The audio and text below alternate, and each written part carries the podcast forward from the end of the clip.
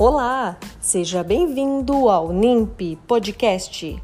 O NIMP é o Grupo Integrado de Pesquisa e Inovação Científica, coordenado pela professora doutora Andréia Cândido dos Reis. Eu sou Simone Creve, pós-graduanda do Programa de Reabilitação Oral da Faculdade de Odontologia de Ribeirão Preto, FORP-USP. E hoje vamos ouvir sobre biofilme em diferentes pesquisas com materiais odontológicos, com a técnica do Laboratório de Reabilitação Oral da FORP-USP, Viviane de Cássio Oliveira. Seja bem-vinda, Viviane!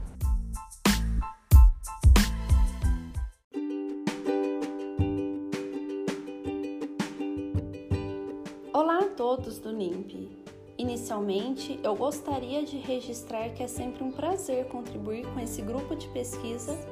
Meu nome é Viviane Oliveira, sou funcionária da FORP USP e agradeço imensamente pela oportunidade de falar sobre biofilmes em diferentes pesquisas com materiais odontológicos.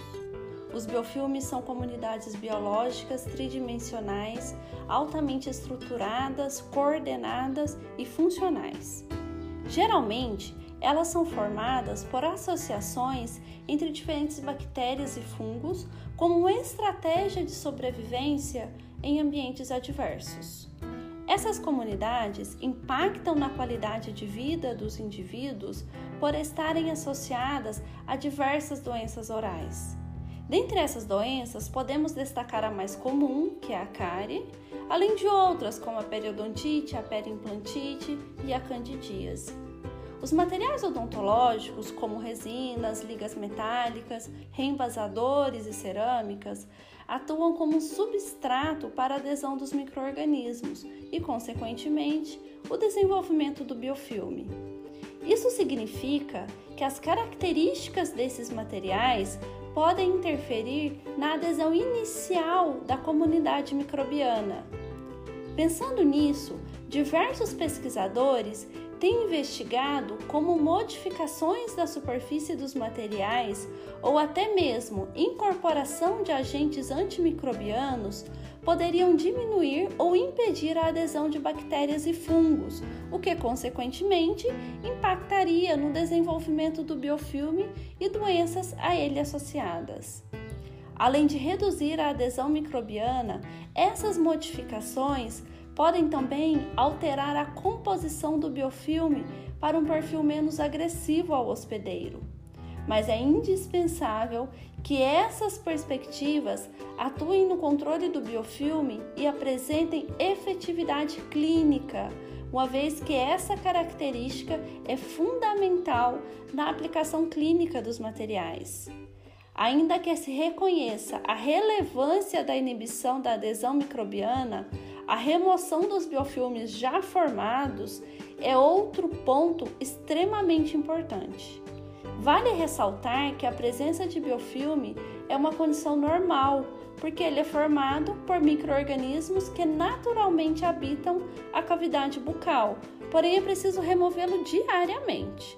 Para isso, além da remoção mecânica do biofilme por métodos tradicionais de escovação, a utilização de enxaguantes e soluções de imersão de prótese são vantajosos o desenvolvimento de novas soluções antimicrobianas que não promovam efeitos indesejáveis aos materiais odontológicos após a sua utilização por longo prazo é outra importante área para a inovação científica na odontologia. Nesse contexto, novos agentes antimicrobianos para controlar o desenvolvimento dos biofilmes em materiais odontológicos têm sido desenvolvidos a partir de produtos naturais e enzimas. Além disso, através da nanotecnologia, novos compostos com capacidade antibiofilme têm sido sintetizados, caracterizados e aplicados no controle dos biofilmes em materiais odontológicos. Então, estudar os materiais odontológicos disponíveis e desenvolver novos materiais, produtos e tecnologias é fundamental para garantir o controle da formação de biofilmes. Obrigada, deixo a todos o meu abraço e votos de muito sucesso!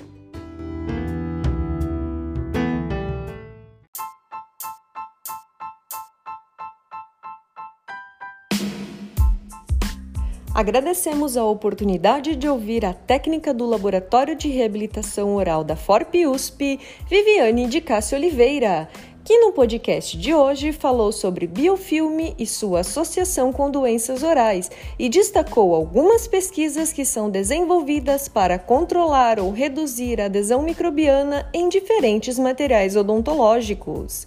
Siga as novidades do NIMP no Instagram, NIMP. Esperamos vocês no próximo episódio NIMP Podcast.